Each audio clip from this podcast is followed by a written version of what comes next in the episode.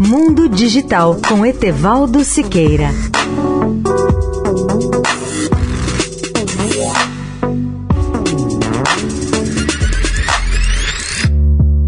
Olá, amigos da Eldorado. A evolução dos robôs tem tido avanços constantes, como demonstra o robô Cassie, que detém o recorde mundial do Guinness para a corrida de 100 metros.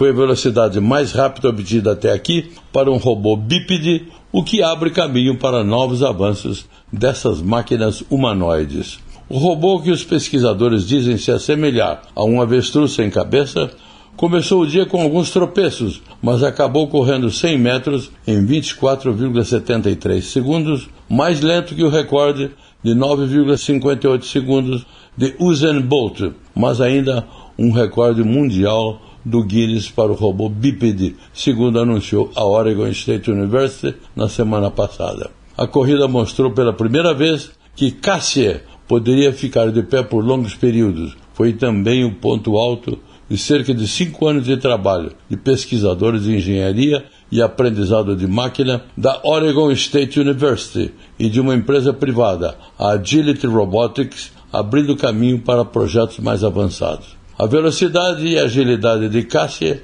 aprimoradas pelo treinamento de inteligência artificial, mostraram que robôs bípedes poderão fazer manobras em situações de mundo real, mantendo o equilíbrio, um problema que atormentou designers no passado. Leia o artigo na íntegra no portal mundodigital.net.br.